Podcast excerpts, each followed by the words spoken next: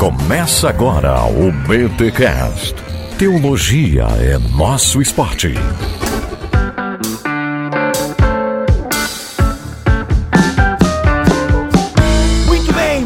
Muito bem. Começa mais um BT Cash, de número 362. Eu sou Rodrigo Bibo e você tá achando que ser pentecostal é só girar no manto? Ah, você tá errado, meu querido, minha querida. Fica com a gente neste BT Cash porque nós vamos apresentar para vocês hoje um novo projeto que tá surgindo aí e é claro, vamos também falar sobre hermenêutica pentecostal. Você já viu no título deste episódio, você vai entender o que isso quer dizer e cara, e mina, se liga porque tem muita vida inteligente dentro do pentecostalismo e você precisa conhecer antes de ouvir esses irmãozinhos aí na internet que ficam difamando o movimento pentecostal, eles é não sabem de nada inocente. Então fica com a gente aqui e vem, porque o BTcast dessa semana promete. Ah, mas antes, os recados paroquiais, é claro.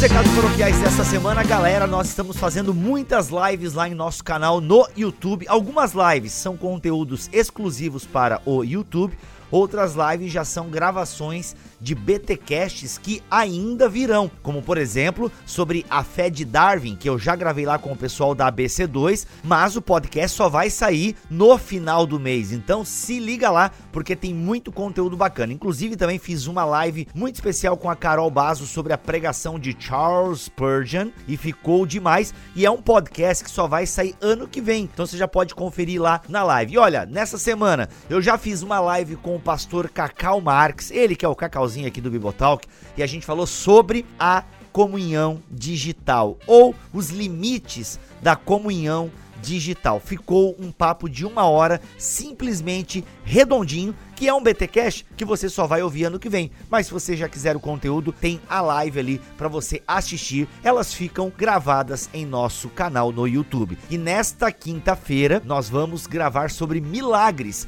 Eu, Paulo On e Victor Fontana. Então, dia 10 do 9 de 2020, às 17 horas, se Deus quiser e assim permitir, estaremos lá gravando essa live, gravando este BT Cash e transmitindo ao vivo a gravação para vocês.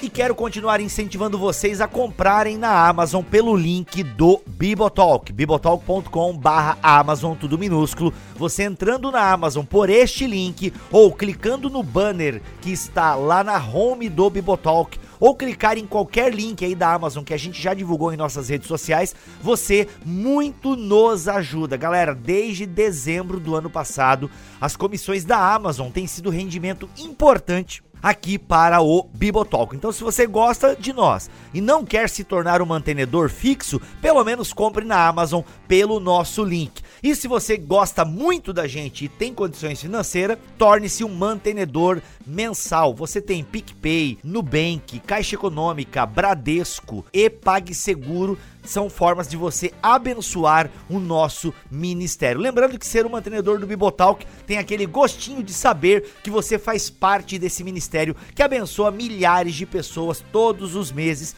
Você também tem sorteios de livros quase toda semana, você tem conteúdo exclusivo como BTcast M, às vezes rola um estudo bíblico, devocionais a gente não faz aí tem umas duas ou três semanas, até porque a gente começou essa parada de lives, mas os mantenedores entenderam, deram uma força, mas daqui a pouco as devocionais mensais, elas também vão voltar, mensais não, devocionais semanais irão voltar aqui para os mantenedores. Enfim, galera, mas o principal mesmo é saber que você ajuda a manter esse ministério. Então, a partir de 10 reais, você pode se tornar um mantenedor. Bibo, tem que ser 10 reais? Meu amigo, tem um mantenedor de 100, tem de mais de 100, tem de 50, tem de 70, tem de 25. O importante é, bem, quanto que eu posso tirar do meu rendimento sem prejudicar a minha família e sem prejudicar a minha igreja local? Ah, eu posso doar tanto. Ok, seja muito bem-vindo à família Bibotalk. Tá bom, gente? Comprar na Amazon, tornar-se um mantenedor são formas de ajudar esse ministério a continuar. E agora, olha só, outra forma de você nos ajudar é comprar os livros que nós apoiamos aqui, que nós fazemos em parceria. Então, quando você compra os outros da Bíblia, agora vai sair o livro do Paulo On em outubro e esse BTcast marca uma estreia de um livro que já vai sair em novembro. Também tem um pouquinho a mão do Bibotalk ali. É um projeto que meio que já chegou pronto nas nossas mãos e a gente abraçou e tá dando essa força aí pro Gutierrez e o Kenner Terra que estarão aqui neste BTcast que você vai ouvir. Se liga na temática e mês que vem já vai sair um outro episódio para você entender bem a proposta do livro, que eu tenho certeza que você vai querer ter na sua biblioteca também. Beleza, gente? É isso. Deus abençoe todos nós. Vamos para mais um episódio aqui do BTcast, o seu podcast semanal de teologia e Bíblia.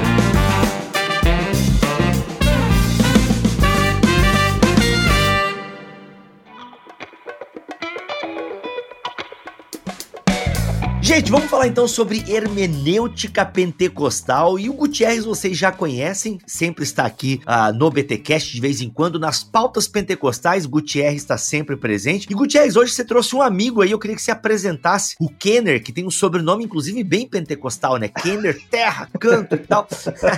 Ele deve ouvir sempre essa piada, mas tudo bem, né? Apresenta pra gente o Kenner que tá contigo nessa empreitada aqui. Pois é, Bíblia, estamos aí mais uma vez no BTcast. Prazer estar de volta. Então, Kenner Terra, colega, a gente está trabalhando juntos em um livro muito bacana que vai sair pela Thomas Nelson Brasil a respeito de teologia hermenêutica pentecostal. Ele é pastor batista, é, já foi assembleano, como quase todo mundo, é, se formou em teologia no, no IBAD e é doutor em ciência da religião pela faculdade, pela Universidade Metodista. E é professor na, oh. na, universidade, na Faculdade Unida, lá no Espírito Santo. Então, Kenny um, é, a gente vem trabalhando. Esse livro nasceu em Gramado, no ano passado, durante um jantar, a gente estava conversando a respeito disso, e aí a gente pensou. Um evento, nós estávamos no evento tá juntos, né? E a gente elaborou esse projeto e graças a Deus tá para sair. Muito bom. Kenner, seja bem-vindo aqui ao BTcast. Prazer receber você, meu irmão. Prazer estar aqui, Bibo, Gutierrez. Prazer mais uma vez estar contigo trocando uma ideia. Espero que a gente consiga expor bem aí essas questões tão importantes para a teologia, a teologia brasileira, que está borbulhando aí na, no Facebook, Instagram, discussões de boteco. Esse nosso tema, ele tem estourado mesmo tema sim, de diálogo. Sim. Graças a Deus, a teologia pentecostal está ganhando um espaço de respeito entre aqueles interessados em conhecer, né? E quem está querendo conhecer a teologia uhum. pentecostal para além dos videozinhos dos Gideões Missionários, está encontrando um material muito interessante aí que vocês, né, e toda uma galera boa está produzindo. Mas vamos começar então no nosso tema, hermenêutica pentecostal. Senhor Gutierrez, o que, que o senhor quer levantar, né? O que, que vocês aí, teóricos do pentecostalismo, estão querendo levantar com essa bandeira aí da hermenêutica pentecostal? O que, que isso quer dizer? É, quando a gente fala em hermenêutica, hermenêutica, normalmente, é claro, associação direta à interpretação de texto, ou regras uhum. para interpretar texto. É, é, a aula básica de hermenêutica a gente aprende isso. Mas a palavra hermenêutica ela não significa apenas isso. Ela é uma palavra que tem conotações filosóficas, mas acima de tudo é a ideia das teorias da interpretação. Então tem uhum. tudo a uhum. ver com a forma como a gente compreende o mundo e se relaciona com ele por meio da interpretação, porque a gente está interpretando o tempo todo, não apenas por meio do texto. E então quando a gente fala em uma hermenêutica pentecostal, mais ou menos eu uso, pelo menos quando eu trabalho esse tema, é, naquele sentido do teórico é, canadense Charles Taylor, quando ele fala de um imaginário social. É aquilo que envolve o homem em pensamento, em sentimentos, em cultura, e você tem uma formação própria dentro de determinado grupo. Então, por isso que a gente pode falar de uma hermenêutica pentecostal, reformada, luterana, porque cada um desses grupos tem é, um jeito peculiar de manifestar e de interpretar a fé cristã. Embora haja, é claro, um cristianismo puro e simples, né, para usar uma, uma expressão aqui do C.S. Lewis, existe uma base da fé cristã básica que é comum a todos, e é claro que dentro dessa base comum a interpretação é parecida, etc. Mas quando a gente vai para os detalhes, aí a gente vai percebendo o que é peculiar de cada tradição. Por isso que é importante entender a interpretação e a forma como essa, como cada tradição é, faz a sua leitura da, da fé cristã. Uhum. E, e, também a questão da, da identidade teológica, né? É, nós sabemos que fazer teologia tem uma relação profunda do lugar de compreensão, né? Você não faz teologia do nada. Né? Da mesma forma como você não interpreta a fé, não interpreta a vida, não interpreta os textos de lugar nenhum. Toda a interpretação ela, ela enraiza, os, enraiza os seus pés numa série de coisas, tradição, experiências, etc. Então, pensar uma hermenêutica pentecostal é, de alguma forma, pensar a identidade teológica deste movimento que já tem se tornado um movimento importante e com uma identidade teológica bem estabelecida. Claro que não está pronta, não é? E por isso que esses textos, esses livros estão surgindo. Inclusive, é, Bibo, a, a, a, própria discussão sobre uma hermenêutica pentecostal é algo muito recente. É, isso está chegando no Brasil agora, né? Ah, mas década de 70, 80, surgiu a pergunta: o pentecostalismo tem uma hermenêutica? Quer dizer, tem um jeito de interpretar a fé, tem um jeito de interpretar a Bíblia é, com características próprias? Porque até então era muito comum, inclusive, achar que pentecostalismo fosse só pneumatologia. O que é de diferente no pentecostalismo? A sua Sim. pneumatologia. Então, e hoje nós temos é, instituições, nós temos é, organizações americanas, nós temos a, a Sociedade para os Estudos Pentecostais, uma importante sociedade fundada na década de 70, 80, por, por, por nomes importantes como o, o, o Robert o William Menzies, né? E hoje os grandes pesquisadores do pentecostalismo estão lá. E desde o seu nascedouro há essa, essa o que caracteriza um discurso teológico tipicamente pentecostal e, consequentemente, o que, que quais são os traços desta, desse jeito de compreender a vida, a fé e os textos, como mesmo uh, o Gutierrez explicou, e servem para criar uma fronteira dessa identidade teológico-hermenêutica do pentecostalismo. Tá, gente, legal, uh, mas não existe uma única forma de ler. A Bíblia não é a Bíblia, né? Eu entendi que vocês querem falar que o reformado, vocês estão dizendo, né, que o reformado tem um jeito de ler a Bíblia, o luterano consequentemente vai ler de outro jeito. Como é que a gente se acha no meio dessa bagunça, então? Porque isso parece ficar meio bagunçado. O católico aqui, ele vai nos acusar de bagunça protestante mesmo. Como é que a gente alinha isso, tá? Uma hermenêutica pentecostal é porque o pentecostal lê, ele lê de forma diferente? Como é que é isso? Eu quero ficar bem claro isso a nossa audiência. Porque assim, quando a gente fala de hermenêutica, nós estamos tratando de uma disciplina que ela acaba alcançando, por exemplo, a história da interpretação, os pressupostos do interpretar, como um texto é interpretado, quais são os limites da interpretação. E, e, isso é uma discussão epistemológica também, ou seja, como conhecer, quais os caminhos do conhecimento, etc. Quando você considera a, a origem do pentecostalismo, não é? E como o pentecostalismo lê o texto bíblico, como o pentecostalismo lê, a, interpreta a fé, é, a forma como faz isso, os pressupostos para isso, né, tem alguns traços identitários próprios do pentecostalismo. Da mesma maneira, a tradição reformada, da mesma forma, a hermenêutica patrística, da mesma maneira como, é, é, é, como os métodos que surgem na modernidade como método histórico crítico. Quer dizer, estes métodos, essas perspectivas interpretativas, primeiro, são filhos do seu tempo. Então, carregam uma, um conjunto de pressupostos, de compreensões, de, de epistemologias, entende? O pentecostalismo, por sua vez, também é filho do seu tempo e acaba tendo traços que são próprios do pentecostalismo, do jeito pentecostal. Então, até um exemplo bem prático a respeito disso, quando a gente imagina que a tradição pentecostal, por exemplo, valoriza muito a questão do sobrenatural. Eu sei que essa palavra não é bem vista por muitos teólogos, mas vamos aqui usar porque é, comum a todo mundo. Ou supranatural. No pentecostalismo há muito de, dessa ideia de que você precisa ter um senso de Deus, não só muito presente, mas até meio palpável. Né? Você precisa dessa experiência, desse choque na relação com Deus. E isso muda a forma como a gente vê as coisas. É, por exemplo, a partir do momento que eu tenho essa visão, eu vou evitar naturalmente ter uma mentalidade mais racionalista, aquela que acha que tudo se explica meramente pela razão. É, veja que a forma como o pentecostal interpreta a, a, sua religiosidade a partir da Bíblia faz com que ele também tenha uma postura filosófica, ainda que ele não reconheça isso, ainda que ele é, não tenha isso muito claramente em sua mente. Né? Isso faz dele naturalmente um antirracionalista. Não um emocionalista, não um subjetivista, mas ele não vai abraçar o culto à razão pela sua própria estrutura da sua espiritualidade. Né? Então é nesse sentido. Uhum. É, mas volto a repetir, Bibo, isso não quer dizer dizer que nós estamos inventando uma nova hermenêutica, no sentido de que todo mundo deve se render a ela e que ela é o novo paradigma de interpretação. Não, é claro que não. Qualquer pessoa, quando vai interpretar um texto,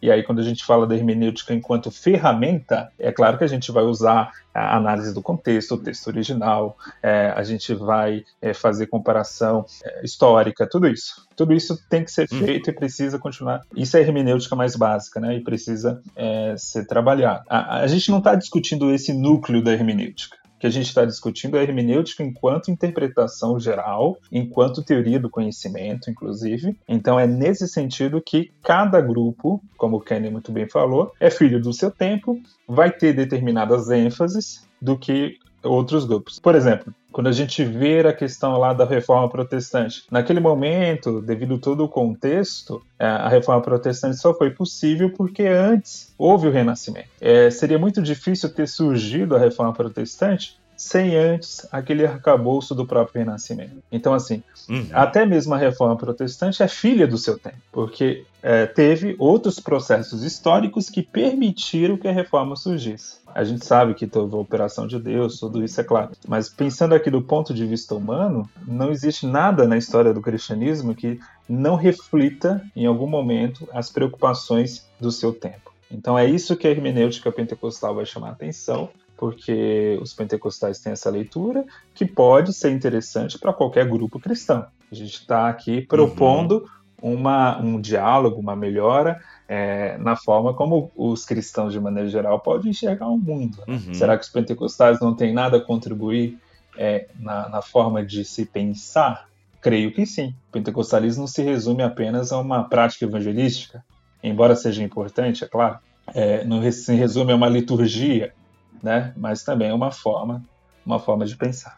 E outra coisa também aqui, Bibo, em relação à Bíblia, né? É, quer dizer, a Bíblia ela é um texto, ela tem a sua, a, enquanto o texto tem estratégias, tem aberturas, tem, tem estruturas que são interpretadas, acessadas a partir de, de, um, de uma série de pressupostos estabelecidos historicamente uhum. e a uhum. partir de tradições interpretativas. Então, é, é pensar uma hermenêutica é cair no erro de chegarmos à conclusão que um tipo de olhar no texto garante esgotá-lo. Então, é por isso que nós podemos falar em hermenêuticas, não existe uma. O texto é sagrado, mas as ferramentas, os caminhos utilizados para o acesso do texto, essas coisas todas são humanas, historicamente estabelecidas.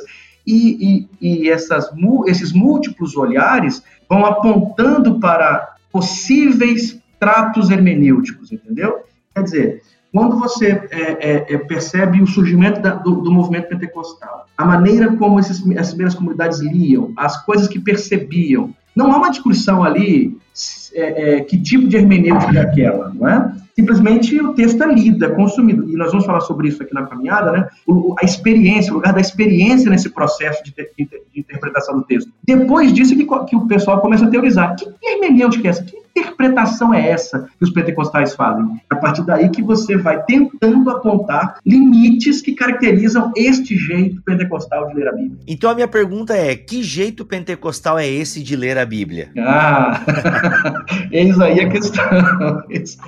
Eis aí a questão. Bom, tem uma série de coisas. Eu acho assim: primeiro que o, é, o pentecostal ele, ele lê a Bíblia como palavra de Deus, como texto inspirado, como texto sagrado. Só que esta leitura ela é, é feita em diálogo com a experiência carismática, com a experiência do Espírito, com a experiência dos dons, é, aquela ideia de que o, o que os apóstolos vivem no primeiro século é exatamente o que o fiel pentecostal vive agora. Quer dizer, esperar que aquelas mesmas manifestações que acontecem no primeiro século acontecerão e acontecem aqui. Isso cria um óculos interpretativo, como o Gutierrez disse, que, que, que crê nessa intervenção sobrenatural no mundo, e isso é um, é um rompimento com o racionalismo moderno, logicamente, né, nitidamente. Então, este jeito de ter a experiência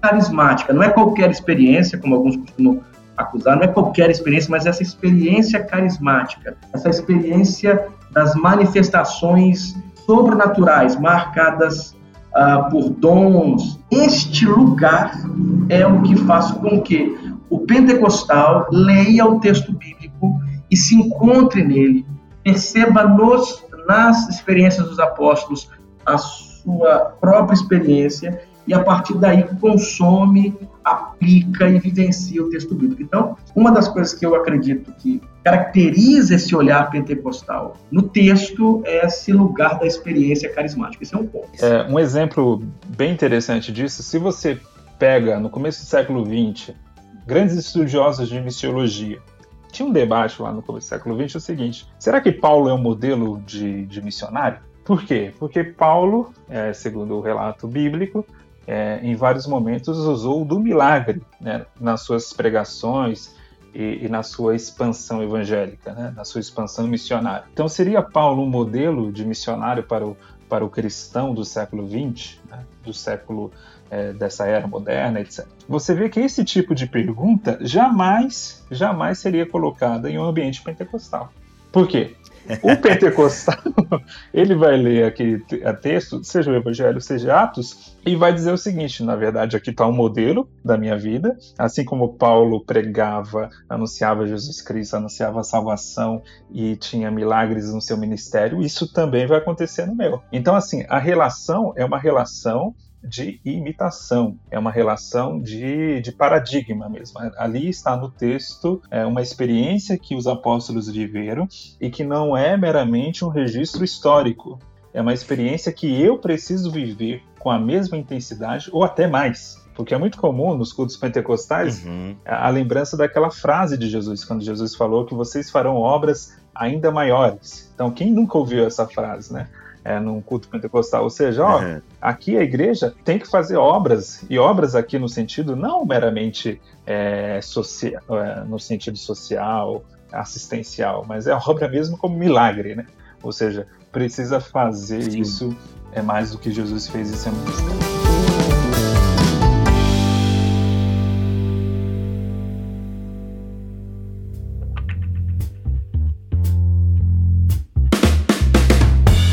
Inegável que quando a gente lê os relatos bíblicos, né, principalmente no início da igreja, ou lê Atos, né, a gente vê Paulo cheio de sabedoria, é, dialogando no, em Atos capítulo 17, em Atos capítulo 19, fazendo Sim. milagres, né? Digamos, ou Deus fazendo milagres por meio da vida dele. E, e, realmente, quando eu li esse texto até esses tempos e falo, caraca, mano, e aí, será que não era mesmo só para aquele tempo, né? Pra, por causa do anúncio da igreja? A gente às vezes pensa isso porque, como não acontece muito no ministério da gente, né? E a culpa não é de Deus, a culpa é da gente, mas a gente fica às vezes saindo com essas, assim, né? Pô, será que não é, a, a, era só mesmo pro avanço do cristianismo, esses sinais e maravilhas, né? Será que hoje em dia a gente não tem que só catequizar a galera e tudo certo? E o pentecostal não tem essa barreira, né? O pentecostal, é, ele tá ali na Bíblia, cara, isso aqui é pra minha vida Sim. também.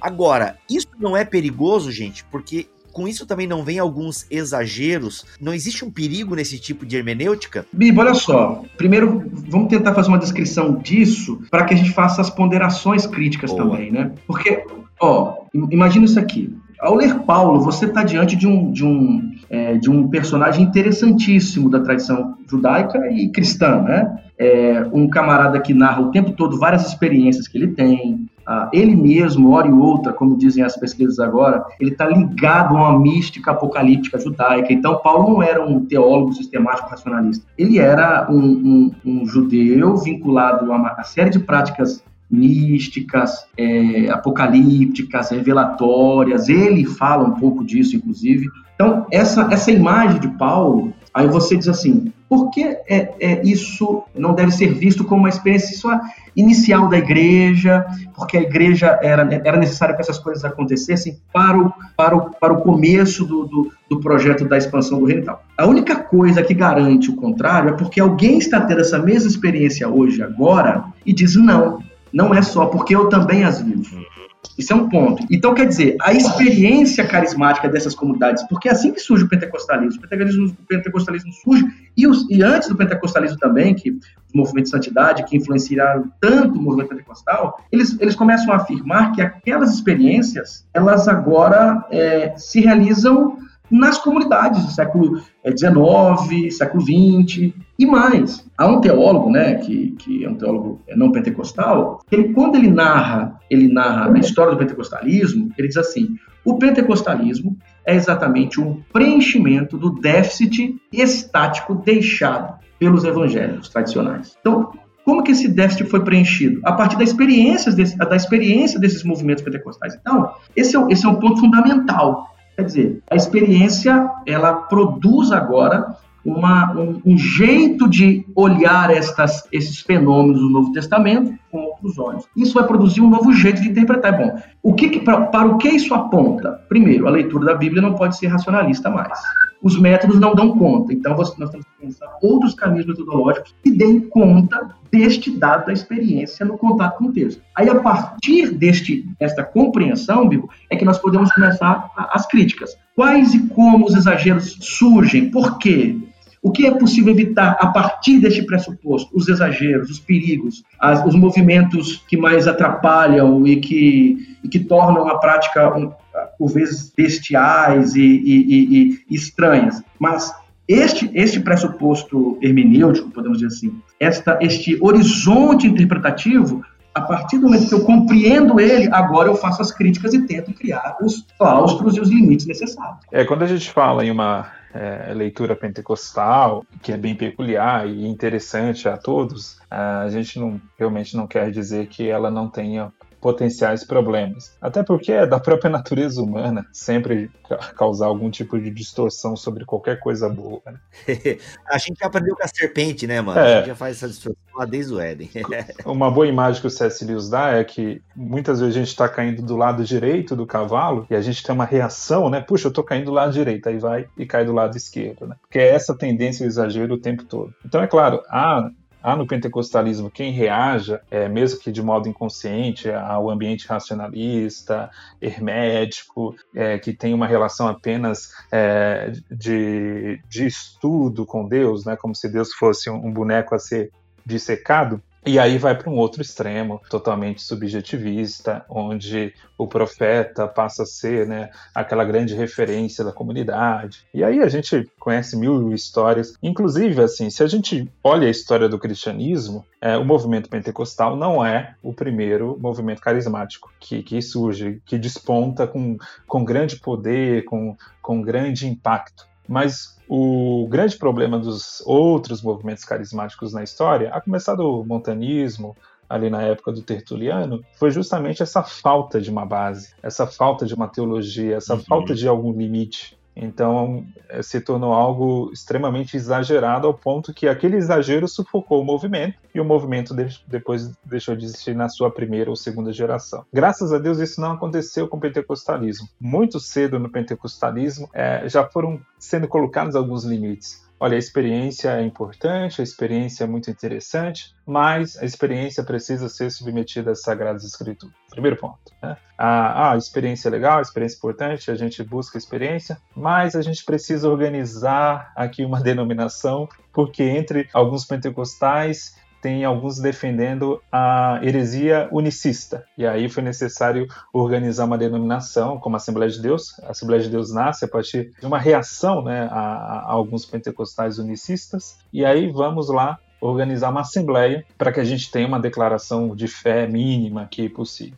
Então, assim, é, naturalmente essas coisas foram acontecendo no pentecostalismo ali no século XX e foi estabelecendo um limite. Nem eu, nem o Kenny, nem ninguém que trabalha esse tema aqui estamos chancelando qualquer tipo de experiência, como que qualquer experiência é válida, qualquer experiência é digna de aceitação. Claro que não, óbvio que não. Né? Mas, como pentecostais, nós vamos dar sim grande valor à experiência, porque é, é, porque está na própria Bíblia. É importante a gente destacar isso. O Kenneth citou esse lado é, místico do apóstolo Paulo. Você lê ali é, 1 Coríntios 12, aliás, 2 Coríntios 12, quando Paulo fala da experiência de arrebatamento em espírito, é impressionante aquela linguagem de Paulo. Porque é uma linguagem que, se você pega na história do cristianismo, pessoas que tiveram experiências impactantes com o Espírito Santo, tiveram aquela sensação que Paulo teve, que é uma experiência extrasensorial. Parece assim, ele falava, se eu estava no corpo ou fora do corpo, não sei. Então, assim. é, verdade. É, é incrível. É, o apóstolo Paulo, é, como o Kenny muito bem lembrou, não era um teólogo de gabinete racionalista, pensando tudo em questões chaves sistemáticas e tal. Né? Isso não. É um, era um missionário, uma mente brilhante, mas era, era um pentecostal muito, digamos, muito avivado também. Muito bom. Talvez uma outra coisa é importante assim a, a, a indicarmos, sabe, Bibo, é a questão da narrativa. Sim, acho que a gente caminha para é. essa porque é um ponto aqui da pauta do que o Gutierrez colocou é. e essa forma de ler a Bíblia, né, com uma narrativa e tal, esse gênero. Eu queria entender um pouco por, por que, que vocês falam dessa importância da narrativa. Por exemplo, eu sei que a narrativa é importante para a teologia pentecostal porque boa parte a, da fundamentação da teologia do batismo no Espírito Santo está em Atos, que é, grosso modo, uma narrativa. Então, é, é esse ponto que vocês vão abordar, só para eu entender, me localizar aqui Também. mentalmente. Pode. Também. Eita, Também. Então vai lá, Kenner, é. manda. Agora é o seguinte, tem duas questões em relação à narrativa. E, e aqui é um, é, é um, equívoco que alguns cometem e são muito injustos com os pentecostais, né? Ah, para variar. É. Tipo assim, quando é, você tem os textos narrativos, que são importantes, Atos dos Apóstolos, ele é perpassado por narrativa, mas nós precisamos indicar aqui, todo texto bíblico tem narratividade. É, isso é um ponto. Quando você trabalha, por exemplo, com as teorias narrativas, você percebe que o texto bíblico, ele tem narratividade. Então, não é que privilegia a narrativa, mas você percebe, você percebe no texto níveis de narratividade. Então, para o pentecostal, Atos é dos, Apóstolos é importante, mas também as, os outros textos bíblicos são importantes por esta narratividade, por ser a palavra de Deus, mas por, por eles lerem sempre uh, olhando para o texto e se percebendo no texto. Essa projeção do, do leitor pentecostal essa capacidade narrativa do texto. Então, quer dizer, tem as narrativas, quer dizer, os textos narrativos que são importantes para os pentecostais, mas também tem o jeito de pensar a fé narrativamente. Um exemplo. Uh, o pentecostal lê Atos dos Apóstolos. Então ele lê Atos dos Apóstolos e ali tem uma série de textos narrativos. Só que para o pentecostal, o texto narrativo ele produz teologia produz teologia, mas produz teologia numa outra perspectiva.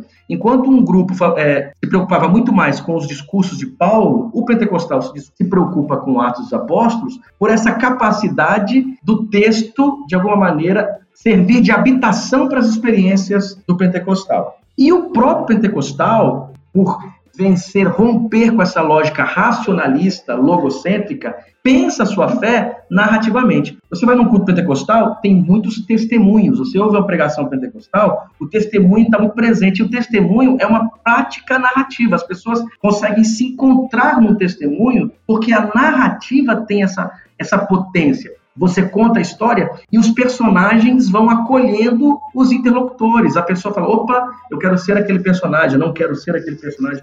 Aquela experiência narrativa tem a ver com a minha vida aqui também. Então, na hermenêutica pentecostal, tanto os, o gênero narrativa como a narratividade da Bíblia são importantes, como também a teologia feita narrativamente, com a linguagem narrativa, ela é importante. Tá, Kenner, se eu tô entendendo aí o andar da carruagem é o seguinte, o pentecostal, ele tem muito claro assim, a Bíblia é a palavra de Deus para mim. O pentecostal, ele consegue fazer essa ponte muito rápido.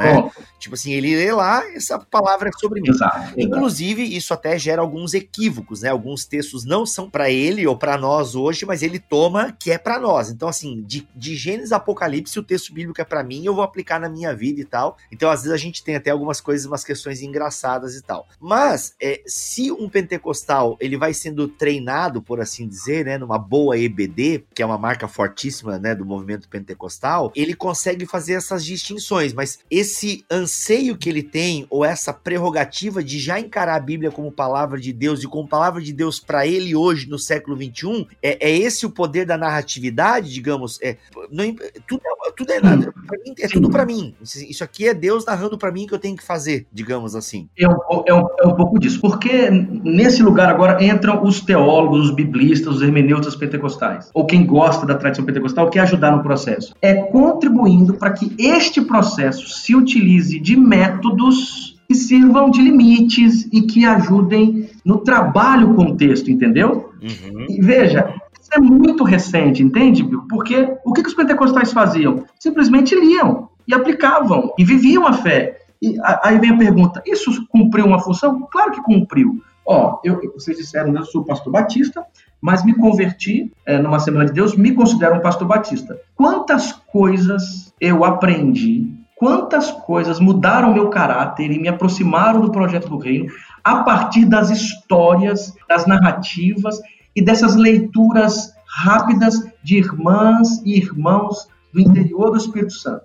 Uhum. Você está entendendo? Quer dizer, o que, para que serve agora a teologia pentecostal? Para que serve agora a hermenêutica pentecostal? Para anular isso? Não, para entender como isso funciona e, uma vez entendendo como isso funciona, ajudar no processo para que este caminho seja mais claro, seja mais equilibrado, seja mais maduro, essa hermenêutica seja mais ciente de si e dos, e dos, dos riscos também desse, desse processo. Então, quer dizer, esta pulsão de, da, dessa, da leitura viva nas, das escrituras, ela é talvez uma das maiores contribuições da tradição pentecostal, como também pode se tornar um dos maiores pecados. Olha aí. Entende aqui? Por isso a necessidade de, de, de textos, de discussões sobre hermenêutica e tal. E, e a grande pergunta é, a partir disso, a partir deste horizonte, dessa compreensão, dessa leitura respeitosa e que considera isso como tendo lugar na tradição protestante brasileira, quais seriam os melhores métodos? Entende? Quais seriam as melhores ferramentas para considerarem essa experiência, essa leitura narrativa e, ao mesmo tempo, servirem de limites para criarem maturidade, para que as comunidades não percam a sua identidade, mas ao mesmo tempo não caiam no outro extremo. Pois é, é eu, eu, até faria uma provocação a quem critica esse lado testemunhal do pentecostalismo, essa ligação tão narrativa que, que ele tem, é, que aí seria necessário também criticar Jesus. Jesus o tempo todo, o tempo todo ele está criando teologia e está revolucionando de alguma forma vários pensamentos é, judaicos que eram tão arraigados por meio de parábolas. Né? Então, assim, é, Jesus usou dessa ferramenta narrativa de modo impressionante. E foi quem mais usou nas escrituras. É, eu reconheço, é claro, que há grandes sermões do tipo é, de pontos, né, que a gente pode colocar assim, o sermão de Pedro, o sermão de Estevão, são sermões bem estruturados, é, mas assim, a forma como Jesus comunicou o evangelho foi por meio, basicamente, de histórias. E isso é interessante também a gente observar, Bibo, que a narrativa está em alta, não só na teologia e na hermenêutica pentecostal. É, você mesmo já discute aqui é, nesse programa várias vezes a questão do, do drama, né, da salvação, a, a, o teodrama, um conceito uhum. que nasce com, com Baltasar, que está muito presente hoje na teologia evangélica é, e foi popularizada por autores como Kevin Van Hooser e outros autores até mesmo de linha reformada. Então você vê que isso está em alta, assim, está cada vez mais, a, a, mesmo o meio evangélico, que sempre foi criado numa tradição muito racionalista, de achar que tudo se resolve por meio da explicação, por meio de uma preposição, que nós precisamos de história, nós precisamos comunicar o evangelho por meio de narrativas. Uhum. E eu sempre falo, puxa, gente, é, basta ver o sucesso que a Netflix, que a Amazon Prime faz. É. As pessoas estão sedentas de histórias, elas precisam de histórias. É, todo mundo gosta de ver um filme, ou uma série, ou mesmo uma novela. Na cultura brasileira, a novela ainda é muito forte. Por quê? Porque olha um personagem, se identifica com aquele personagem, se vê dentro daquela narrativa, né? E, a Bíblia já trabalhava com isso. Então, assim, é, por que não usar esse tipo de ferramenta, né? Inclusive como ferramenta de metodologia, como ferramenta de construção de teologia. Então, assim, é muito importante porque Sim. isso tira da gente aquela arrogância de achar que a, a, a mera explicação é, quase matemática da fé cristã resolve tudo e não resolve. Eu tenho lembrança muito clara do meu tempo de Assembleia de Deus, que foram. É, a maior parte da minha vida de fé foi na Assembleia de Deus. E, cara, muita coisa que eu aprendi de Bíblia, eu aprendi nas pregações pentecostais. Porque uma típica pregação pentecostal, pelo menos falando aqui do sul do país, é aquela em que o cara lê um trecho da escritura, ele lê só um, um trechinho ali da história, mas ele vai contando para ti toda a história. E são muitas pregações no Antigo Testamento. Então, cara, Cara, eu fiquei conhecendo muita história da Bíblia e foi e fui sendo reforçado nisso e tendo gravado na minha cabeça, porque toda pregação eu aprendi a história de alguém. E aí se tinha aplicação em cima daquilo. Não quero entrar nos méritos se a aplicação às vezes né, tava certo ou errado, então geralmente estava certo, graças a Deus. E isso é muito legal, que como tem, né, como nas pregações elas são recheadas de história, né? Ou até mesmo quando o cara vai pregar em cima de Paulo, ele dá um jeito de contar uma história da vida dele e como aquele texto e como ele encaixa aquele texto. E, e isso realmente é uma riqueza e uma beleza que bem calibrada a gente tem muito a, a ensinar e, e, a contribuir, né, para um, um melhor, um aperfeiçoamento dos santos uh, no Brasil, por assim dizer. Outra questão, é, nós, nós estamos acostumados com um discurso teológico conceitual. Eu, né, a gente costuma chamar de um, um, discurso teológico logocêntrico. E há razões históricas para isso. Né? Você pensa o falar sobre Deus e sobre a fé num conjunto de, de conceitos estruturados num sistema, entende? E parece que esse é o único caminho para se fazer teologia. Para alguns, teologia séria só seria produzida assim. E quando você fala de, uma, de um, um falar sobre Deus com categorias narrativas, com narratividade, aí é muito comum que critiquem dizendo, mas isso pode beirar a um relativismo, subjetivismo. Aí já falam de pós-modernidade. Só que a gente não entende, a gente hoje nós sabemos que todo processo toda construção de conhecimento. Isso passa por interesses pelo corpo, pelas ideias, pela tradição, pelas nossas pulsões. Quer dizer, relacionar-se com a fé, né? relacionar-se com o texto, considerando a minha participação, a, a minha vida, o meu ser, as minhas experiências, em diálogo com essa narrativa, porque ela possibilita isso, é um outro jeito também de fazer teologia e um jeito legítimo de fazer teologia. Então, assim, o pentecostalismo, então, ele, ele vai contribuir especialmente apontando para uma maneira de fazer teologia que vai romper, por exemplo, esse racionalismo conceitual logocêntrico da tradição moderna. Muito bom. E aí, minha gente? A gente deu esse pitaco, uma introdução basicamente a esse tema, e é com alegria que a gente Sim. anuncia, né, Gutierrez, que vai vir um livro inteiro sobre isso, tratando da hermenêutica pentecostal, Gutierrez e Kenner Terra, e com convidados também, né, convidados de peso aí no universo pentecostal. Gutierrez, não vamos falar muito mais coisa não, porque vocês vão voltar aqui em outro episódio, a gente vai esboçar mais um capítulo do livro ainda para deixar a galera bem, a gente aqui despertou uma curiosidade verdade. Muitos nem sabiam que se discutia isso, e, e eu gosto de dar espaço ao pentecostalismo aqui no Bibotalk, porque até porque eu venho dessa tradição. Ô, Kender, só para tu saber, é, quem me tirou do pentecostalismo foi o Gutierrez.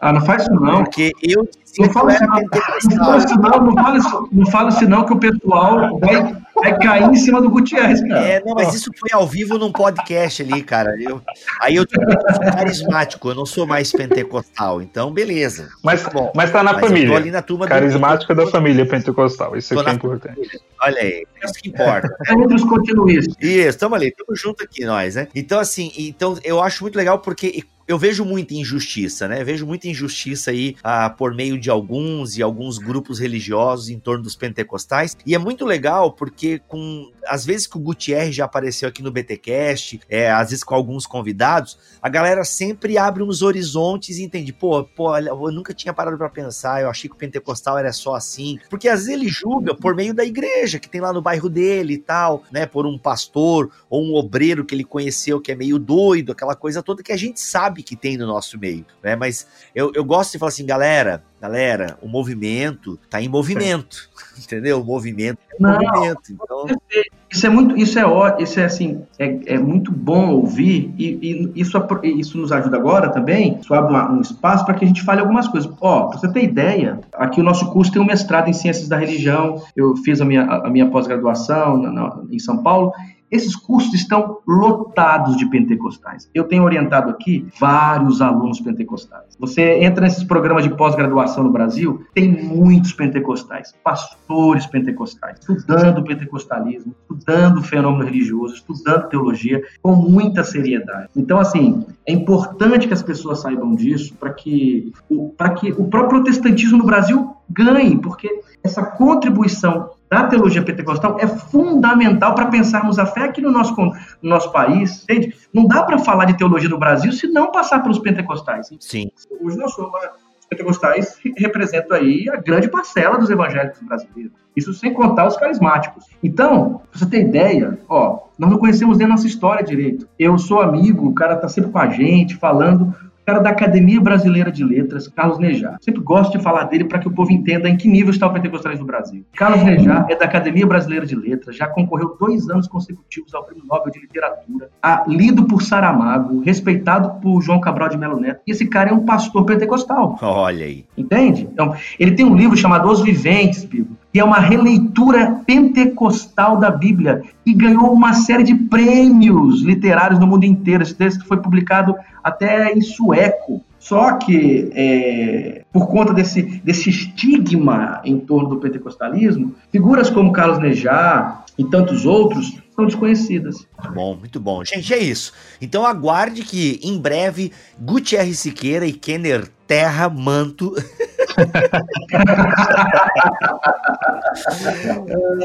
eles vão aparecer aqui porque virá coisa boa pela Thomas Nelson Brasil aí, esse projeto de Gutierrez Siqueira e Kenner Terra. Então eu não quero que o Gutierrez fale do projeto agora não, dessa vez a gente fala no próximo programa. Mas Gutierrez, só a gente já pode dizer o mês do lançamento, que tá mais ou menos aí a, a, a prévia do lançamento. Você já tem aí o mês, não? Já, novembro agora de 2020. Vai sair um livraço, literalmente, porque vai ser um livro muito grande. Oh, é verdade, cara. Eu tô com o teu PDF aqui e, mano, é, se no PDF já passou de 200 páginas, a gente vai ter um livro aí de 400 no mínimo, né? Pelo Olha menos aí. isso. E Segura. E eu fico feliz que vai ficar com, com aquela qualidade de Thomas Nelson, né? A gente pois tem é. lançado alguns projetos com a Thomas Nelson. Estamos muito felizes com tudo que vem por aí. Então aguarde que em breve mais hermenêutica pentecostal aqui no BT Cash. Obrigado, Kenner, pela tua presença aqui. Prazer, um grande prazer, foi uma honra, foi um momento muito agradável, passou rapidinho o tempo, é sempre bom quando sentamos à mesa para conversar sobre esses temas. Muito bom. Gutierrez, obrigado pela tua presença aqui, irmão. Obrigado você, Bibo. É um prazer sempre estar aqui no Bibo Talk. É nós. Voltamos na semana que vem, se Deus quiser e assim permitir. Fiquem todos na paz do Senhor Jesus.